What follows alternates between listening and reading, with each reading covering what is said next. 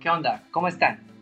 Yo soy Enrique Castro y esto es El Taco Financiero, podcast para el paisano hispano que quiere saber lo último en noticias financieras, legales y migratorias, presentadas de una forma sencilla y divertida. El menú de hoy trae un gran taco, es más bien como un burrito de esos con tortilla tan grande que puedes usarla de cobija para dormir. Hablaremos sobre la ley que firmó apenas este viernes el presidente Trump para ayudar a los hogares y negocios a enfrentar la crisis del coronavirus. Perfecta y deja fuera a muchos paisanos, pero es mejor a lo que están haciendo en México, o sea, nada. Antes de comenzar el podcast, una noticia importante para los paisanos que estaban en proceso de aplicar o renovar alguna visa o green card.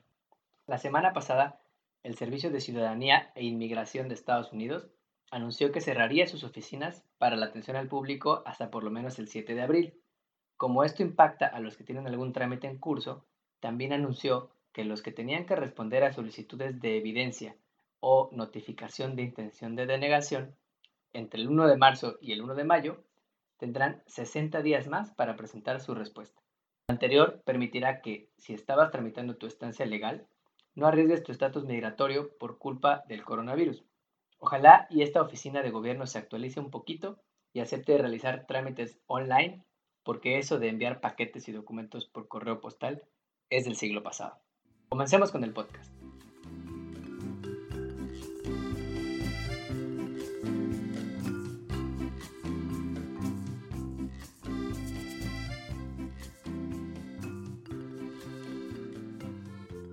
Como primer y único taco, el viernes pasado el presidente Donald Trump, o Donny para los amigos, firmó la CARES Act, Coronavirus Aid, Relief and Economic Security Act, o la Ley Coronavirus para el Apoyo, Alivio y Seguridad Económica, con la que este país intenta salir de la crisis de salud y económica causada por comer sopa de murciélago en un mercado chino.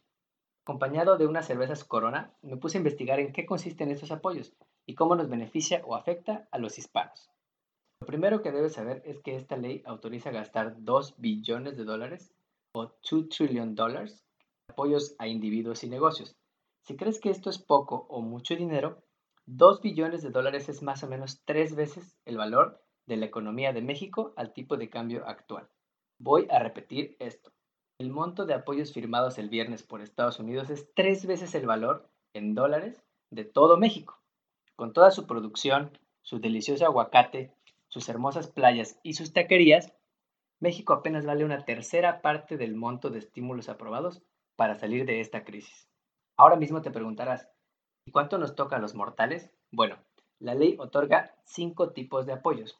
Como primer componente, se asignan cerca de 900 mil millones de dólares, o 1.2 veces México, para repartir en cheques a individuos que ganen menos de 75 mil dólares al año, o matrimonios que ganen menos de 150 mil dólares al año, a través de un cheque por 1.200 dólares más 500 dólares por cada niño elegible menor de 16 años. Si ganas entre 75 mil y 100 mil dólares al año, el monto de apoyo es menor, pero aún te toca algo.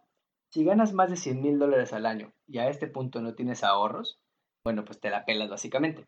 También, si te corrieron y pides apoyo por desempleo, te llegará un cheque semanal por hasta cuatro meses, incluyendo los trabajadores de la gig economy, como choferes de Uber. ¿Y los hispanos dónde estamos y cuánto podemos recibir? Debes saber que el ingreso promedio de los hogares hispanos en 2018 fue de 71 mil dólares, contra 59 mil de los afroamericanos y 120 mil de los hogares de gente blanca. Es decir, debido a que ganamos poco, en promedio, muchos hispanos podríamos ser elegibles para recibir estos apoyos. Los hispanos también podríamos recibir apoyos porque, en promedio, tenemos más niños o quizá vemos menos televisión. 46% de los hogares hispanos tienen al menos un niño, contra 31% de los afroamericanos y 25% de los blancos.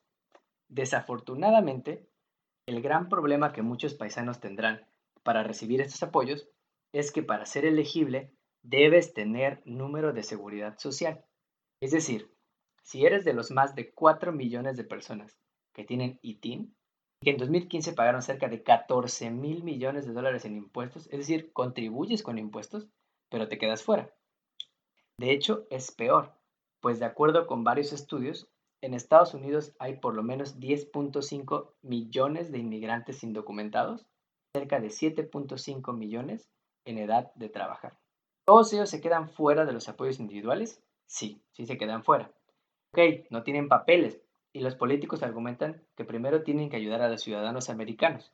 Pero el coronavirus no distingue razas o estatus migratorio y la ley deja fuera a trabajadores que no se pueden dar el lujo de trabajar desde casa y que podrían complicar los esfuerzos por contener el contagio del virus.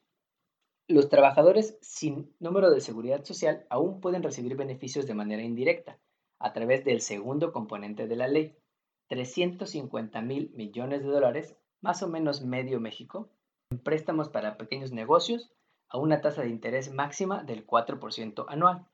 Este monto se dará en préstamos a empresas con menos de 500 empleados para cubrir costos como salarios, renta, seguros de salud y pago de servicios o utilities, y el capital prestado, esto es muy importante, el capital prestado podría ser perdonado si el negocio le sigue pagando a sus empleados durante la crisis. La ley también reduce requisitos que normalmente se pedían para otorgar algunos préstamos, como tener garantías o tener más de un año de operación del negocio. ¿Y los hispanos cómo estamos en creación de negocios? Bueno, de acuerdo con estudios de la Cámara Hispana de Comercio, existen más de 4.5 millones de negocios fundados por hispanos en Estados Unidos representando cerca del 14% del total. Que si no tienes número de seguridad social, pero la empresa donde trabajas pide un préstamo de emergencia, podrías seguir recibiendo tu paycheck durante estos tiempos difíciles. Como tercer componente, 500 mil millones de dólares, o más o menos 0.7 Méxicos, para prestar a grandes empresas y corporaciones que se han visto afectadas por esta crisis, como el sector de las aerolíneas y los hoteles.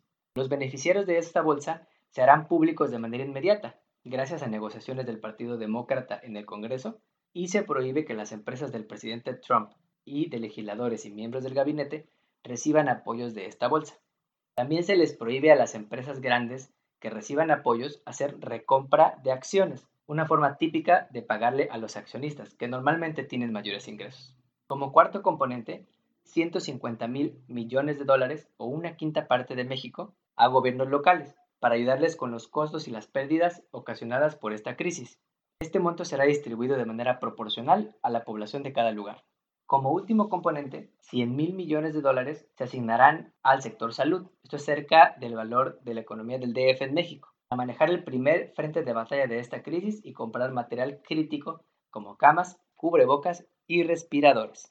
En resumen, Estados Unidos ha respondido, tarde pero ha respondido, a la crisis del coronavirus aprobando una ley que le da dinero a las personas y a los negocios para aguantar la caída en ventas e ingresos que están sufriendo muchos en este país. Como taco de pilón, una de las empresas que están modificando ligeramente su modelo de negocio para ayudar a esta crisis es la empresa Lyft. La semana pasada la empresa anunció que expandirá los servicios que ofrece para entregar medicinas a personas como adultos mayores o personas con enfermedades crónicas, así como comidas a estudiantes que reciben alimentación a través de sus escuelas. Bien, por ahora están haciendo pruebas en la ciudad de San Francisco.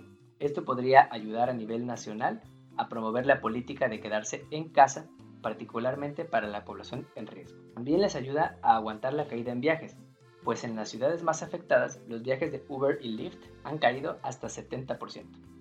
No olvides suscribirte a este podcast, ponerle 5 estrellas y seguirnos en Facebook, Instagram y Twitter, arroba taco financiero, dejar tus comentarios y sugerir un taco de pilón para el siguiente podcast. Adiós.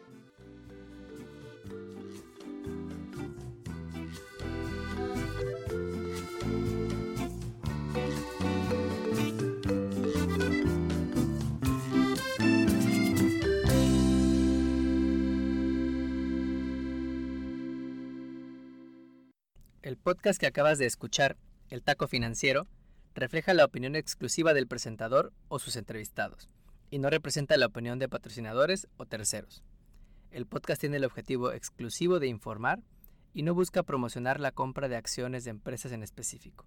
Tampoco es un reporte de investigación y no representa consejo legal o financiero.